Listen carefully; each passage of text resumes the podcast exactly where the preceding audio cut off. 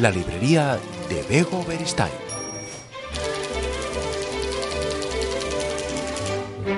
¿Qué tal? Bienvenidos, bienvenidas. Hoy sí que nos vamos a ir lejos. ¿eh? Bueno, vamos a estar en el mismo sitio, pero eh, ya sabéis que la tecnología nos permite hablar con personas que están en la otra punta del mundo. Y es que nuestra invitada hoy precisamente lo está. Vamos a hablar con Ana García del Barrio. Está nada más y nada menos que en Australia. Y Australia tiene una importancia capital en la vida de Ana García del Barrio. Seguramente eh, quienes estáis habituados, habituadas a escuchar podcasts, le habéis escuchado y sobre todo si os interesan todos estos temas que tienen que ver con la mente, con el equilibrio emocional, con el bienestar, con la salud, con las emociones. Ella es eh, la autora del podcast Divina de la Mente y ahora lo ha trasladado también al papel para darnos indicaciones y ayudarnos a que descubramos nuestro camino de transformación personal. Así que directamente desde Australia está hoy en nuestro podcast Ana García del Barrio. ¿Qué tal, Ana? Bienvenida. Hola, Begoña. Muchas gracias por tener el programa. Eh, eh, ¿Cómo se está por Australia en estos momentos? ¿Qué tal estáis?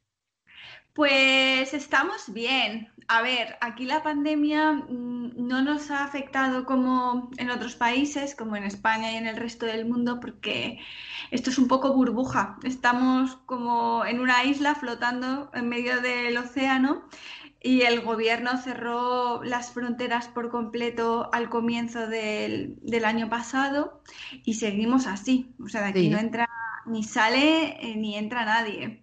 Entonces, pues, pues a ver, el, día a día es muy fácil, es como si no existiera la pandemia en absoluto, o sea, no hay casos activos, y, pero no podemos salir. Así que. O sea que, ¿Llevas todo este tiempo eh, sin salir de allí, sin salir de Australia? Sí, es que además yo el año pasado estaba viviendo en Estados Unidos, estuve dos años viviendo en Estados Unidos y regresamos a Australia el fin de semana donde se cerró todo. Ya.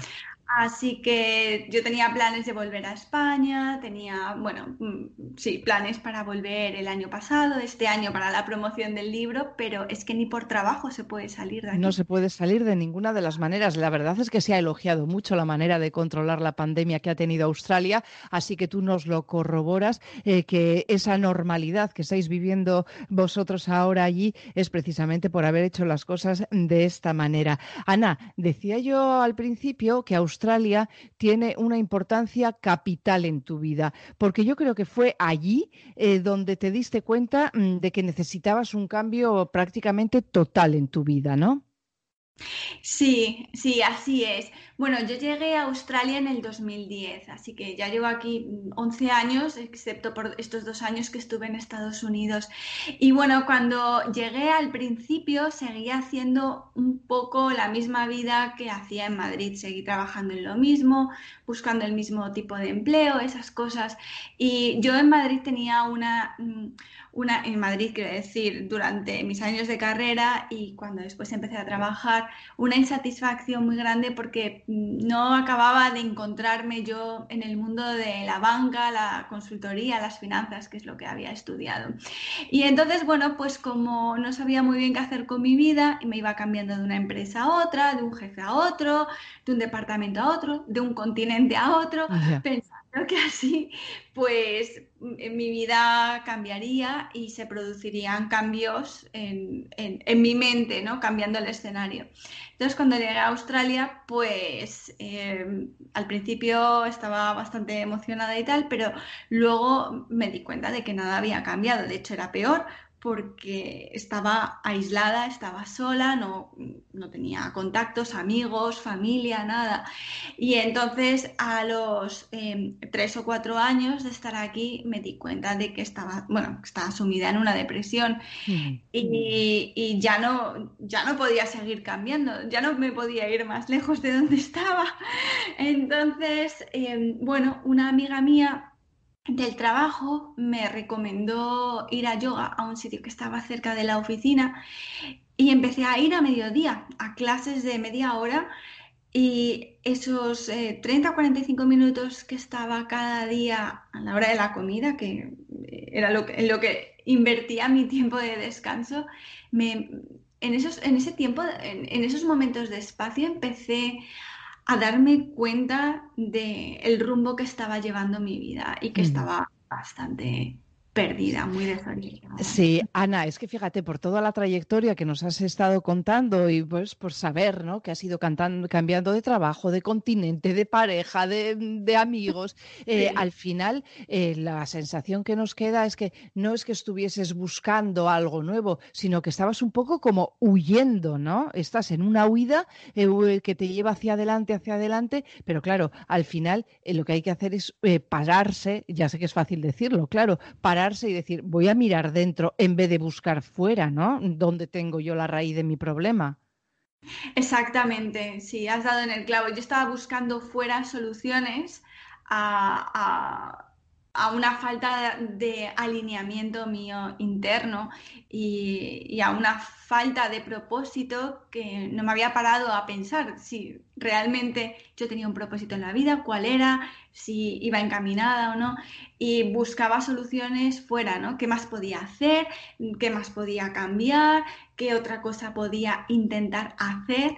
Pero no estaba mirando dentro de mí, dentro de quién soy yo, ¿Quién es Ana? ¿Qué es lo que realmente quiere? ¿Cuáles son sus valores? ¿Qué es lo que es importante para ella?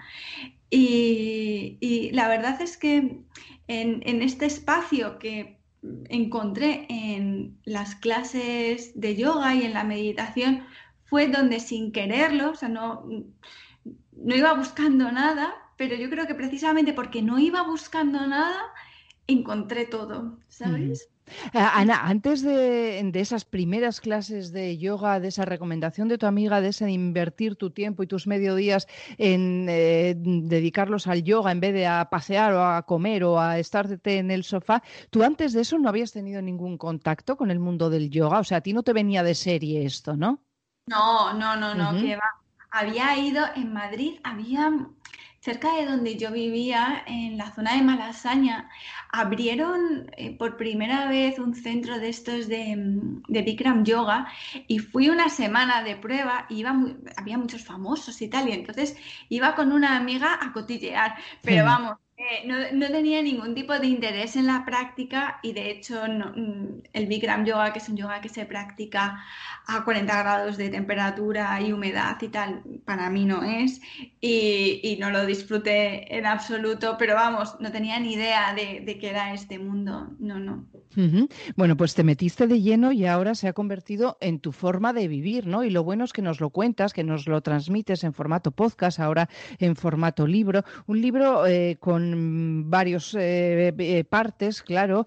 primero damos un salto de la oscuridad a la luz y eso es muy importante, ¿no? Porque es intentas dar ese salto de la oscuridad a la luz, tú y cualquiera deberíamos hacerlo de esa manera cuando nos damos cuenta de que estamos desalineados, ¿no? con nosotros mismos. ¿Cómo, nos, ¿Cómo percibimos esto cuando tenemos esa inquietud personal o cuando no nos sentimos bien con nosotros mismos, cuando no encontramos nuestro espacio?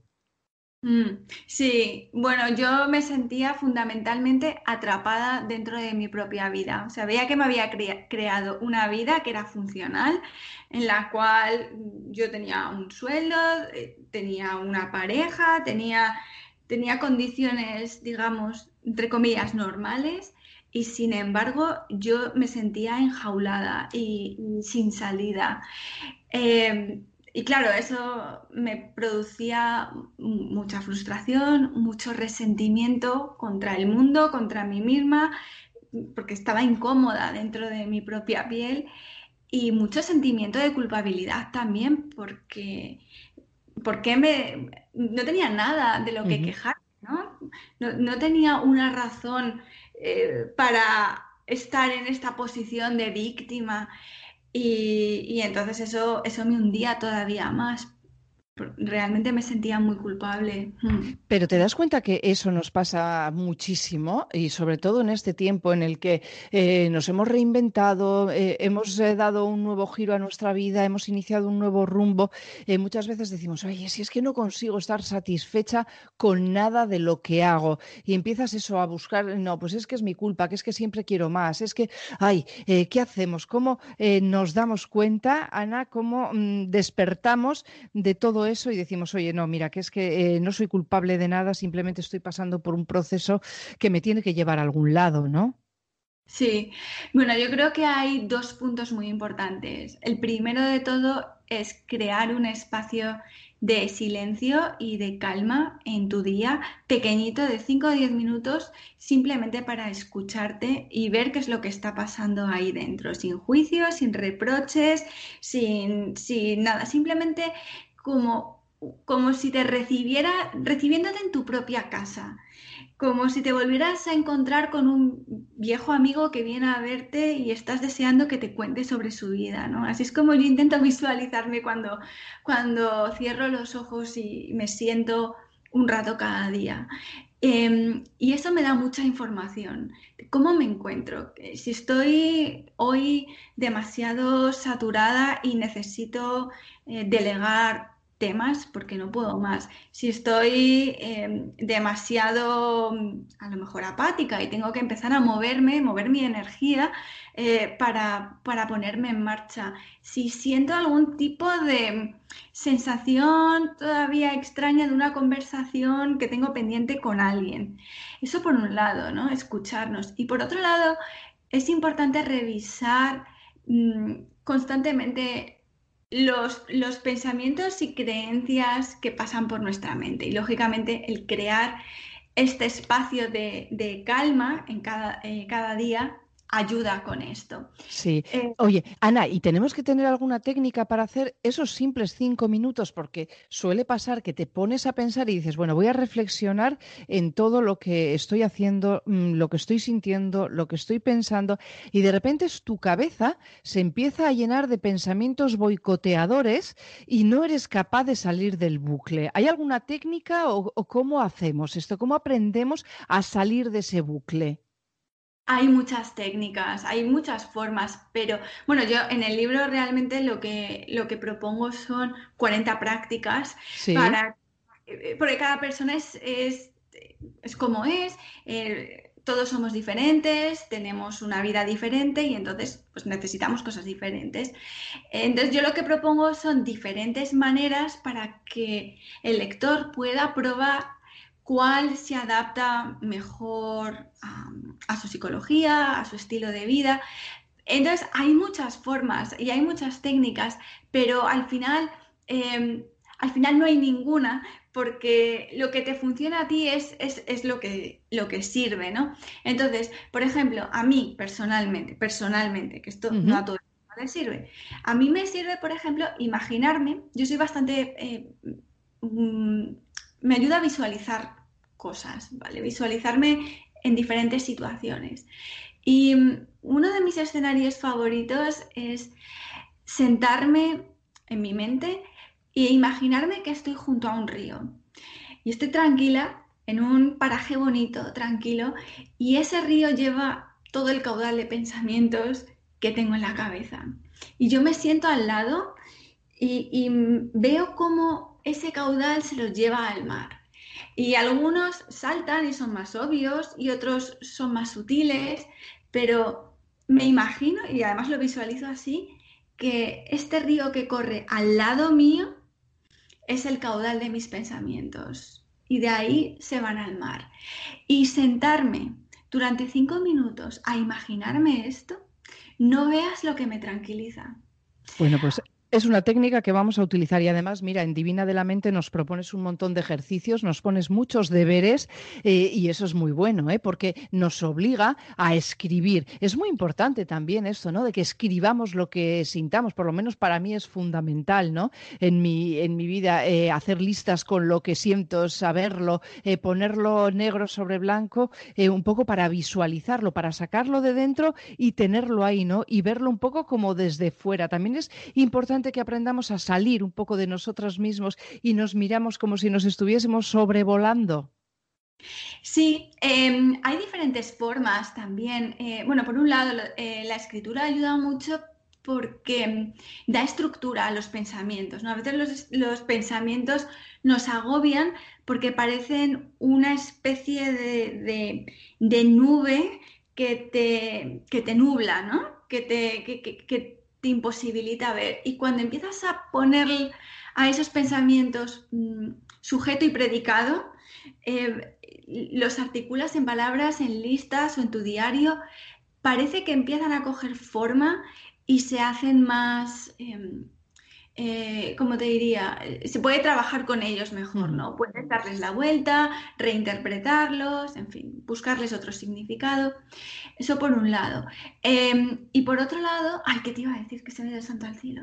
Eh, es que son las 10 de la noche aquí. Claro, sí, en Australia es otra hora, es otra hora. Supongo que en estos momentos, las 10 de la noche, allí todo el mundo prácticamente está dormido, ¿no? Sí, mi marido ya está en la cama. bueno, pues seguimos adelante porque eh, también te quería preguntar por nuestro cuerpo. Yo creo que es eh, imposible que nuestro cuerpo esté bien si nuestra mente está agitada, ¿no? Sí, em, el cuerpo y la mente van, van unidos y el espíritu también, ¿no? Y nuestras emociones, somos un todo junto. Entonces, bueno, yo una de las cosas que descubrí en el yoga es que mm, la mente, el yoga lo que intenta es alinear todas, todos estos aspectos de nosotros, ¿no? Entonces, ¿para qué movemos nuestro cuerpo? ¿Cuál es la función de estas posturas de yoga que salen en las redes sociales, ¿no? La gente haciendo estas, estas historias, dándose la vuelta.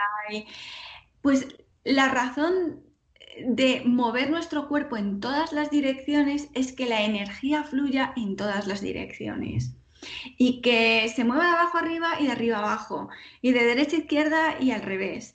Entonces, mm, cuando nuestro, en nuestro cuerpo la energía funciona, la energía fluye, eh, la sangre fluye, eh, respiramos bien, o sea, con el pecho abierto y, llenando los pulmones por completo, eso tiene un efecto en nuestra mente y es así, está demostrado. O sea, van más, em, van más nervios del corazón al cerebro que del cerebro al corazón. O sea, nuestro mm. cuerpo transmite más información al cerebro que el cerebro a nuestro corazón. Por tanto, si tenemos nuestro cuerpo em, ágil, ¿vale? Ágil para lo que cada uno de nosotros podemos, no hace falta hacer piruetas, pero suficientemente ágil y funcional, nuestra mente también va a abrirse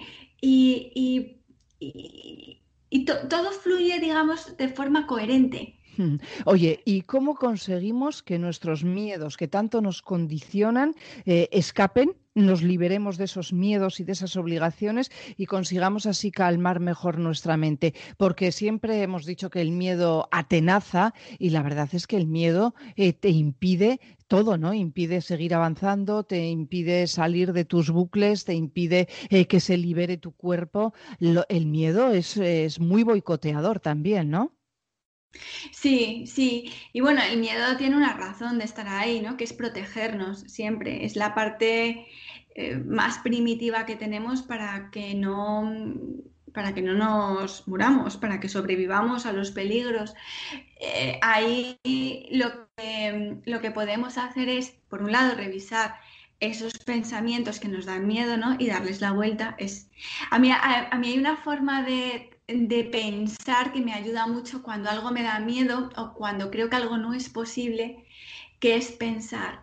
Em, y lo contrario es también cierto. O sea, por ejemplo, em, no soy capaz de llevar a cabo esta entrevista. ¿Es eso cierto? Y lo contrario, ¿podría ser también cierto? Esto no es mío, es una maestra que se llama Byron Katie, que es una profesora americana buenísima que a mí me ha influido mucho. Y siempre, siempre dice lo mismo. ¿es esto cierto? Y lo contrario, ¿podría ser cierto también? entonces así abres la mente a diferentes posibilidades. ¿no? Eso por un lado, revisar tu sistema de creencias y, ir más allá de lo primero eh, que te dicta esta mente primitiva que intenta mantenerte a salvo. Está muy bien eso, ¿eh? de pensar esto y lo contrario, y las dos cosas pueden ser ciertas, eso sí que nos puede ayudar mucho. Oye, eh, ¿cómo es tu templo sagrado, por tu espacio sagrado dentro de tu casa? Porque nos invitas a que nos construyamos nuestro propio espacio sagrado eh, y ya a partir de ahí empecemos con las meditaciones de nuestro día a día, ¿no? Pues mi espacio es muy simple, es muy, muy simple, pero eh, siempre está aquí delante mío. Por ejemplo, em, yo siempre tengo la esterilla de yoga abierta, ¿Sí? siempre, siempre desenrollada. Y así, cuando estoy trabajando en el ordenador y tal, y, de, y me apetece, siento que es el momento de parar un rato, sentarme en la esterilla, y realizar algún movimiento, simplemente respirar durante cinco minutos, pues no tengo que, irme a ningún otro sitio ni, crear nada, ya está ahí preparado y lo veo. Eh, a mí personalmente me gusta tener velas cerca porque las velas pueden ser un buen un buen objeto para realizar meditaciones, ¿no? Centrarte en el movimiento de la llama, en el calor que desprende, en la, forma que tiene, los colores. Em, es muy buen ejercicio de mindfulness eh, poner tu atención en una vela y aparte del simbolismo que tiene, ¿no? De la iluminación y, y bueno, pues si además cuando la enciendes quieres pensar en algún ser querido en el que estás pensando en ese momento, ¿no? Como hacemos en las iglesias, pues, pues también puedes incorporarlo. Pero realmente lo que es necesitar, no necesitas nada más que tu intención de estar ahí, a lo que estás, presente y un poquito de calma. No tiene que ser absoluto. Pero... Que sea un sitio que sea un poco como tu refugio, ¿no? Y donde puedas eh, hacer tu meditación para empezar el día, para acabar el día, eh, para esos momentos especialmente difíciles eh, y una parte que nos cuentas en Divina de la Mente que es para amar incondicionalmente, ¿no? Para esto también hay meditación. Sí, la meditación meta que mm, proviene del mismo Buda y, es preciosa. Es, una meditación, para mí, si, tuviera que quedarme con una meditación en mi vida y solamente tuviera que practicar esa el resto de mi vida, sería la meditación meta, la del amor incondicional, porque mm, lo que, lo, el fundamento que hay detrás, el objetivo es desear a los demás lo que te deseas a ti. Y mm, cuando la realizas, em, de verdad que, cambia, te cambia la vida. Yo tengo hasta profesores de colegio que me llaman y me dicen que se la ponen a sus alumnos en sus clases y que los niños después terminan todos dándose la mano y abrazándose y tal y cual.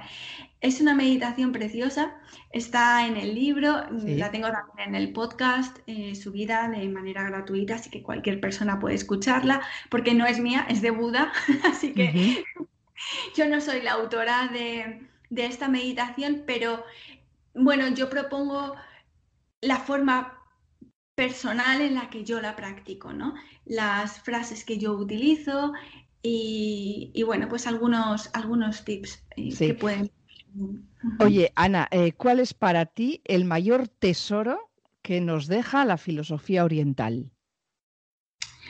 Uy, hay muchos, pero yo creo que de la filosofía oriental lo que tenemos que aprender es que ponen el énfasis en centrarnos en el ser y no en el hacer, en, en el ser y en el estar.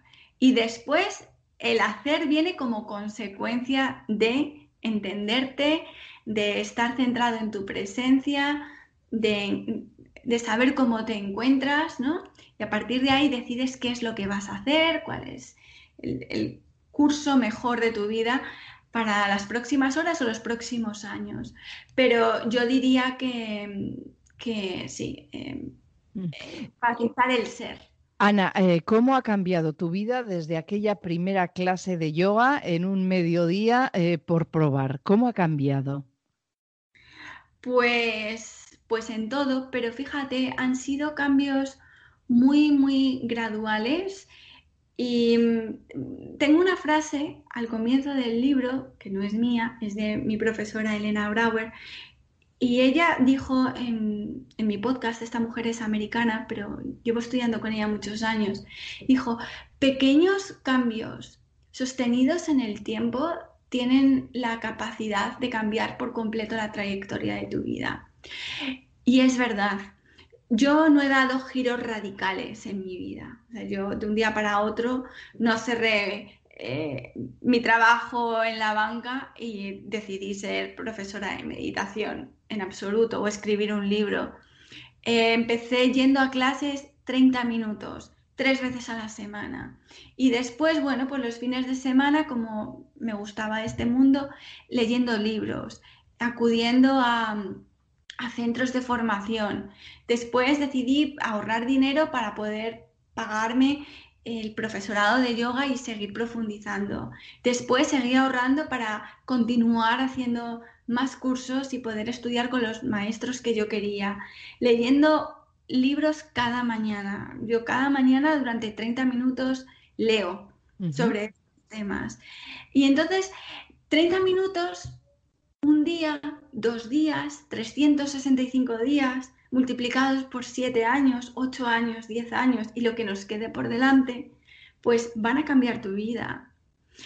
Y, entonces ahora me tomo las cosas también yo con una filosofía muy diferente, porque pienso todo lo que es posible conseguir si yo continúo cada día haciendo 30 minutos de formación, eh, haciendo mi meditación durante 10 minutos, pues todo lo que puedo conseguir en los próximos 10 años, 20 años, 30 años, ¿no?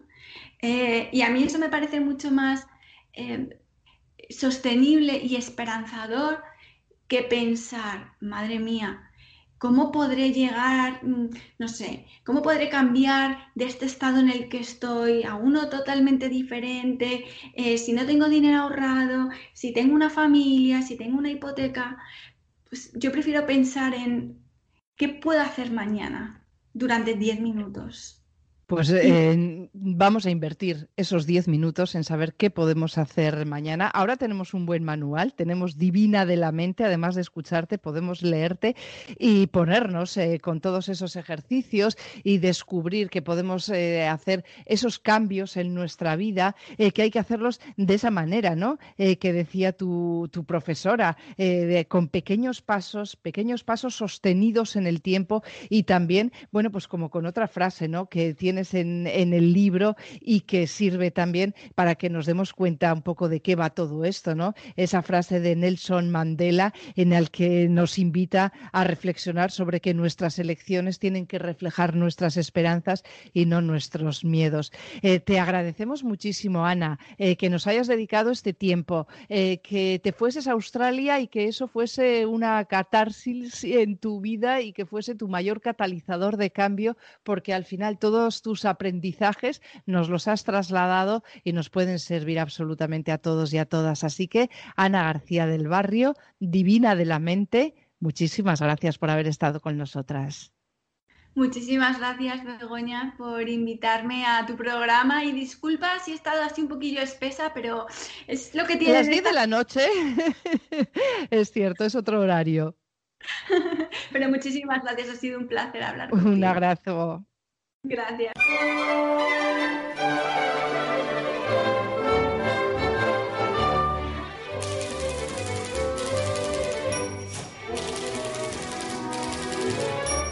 La librería de Bego Beristain.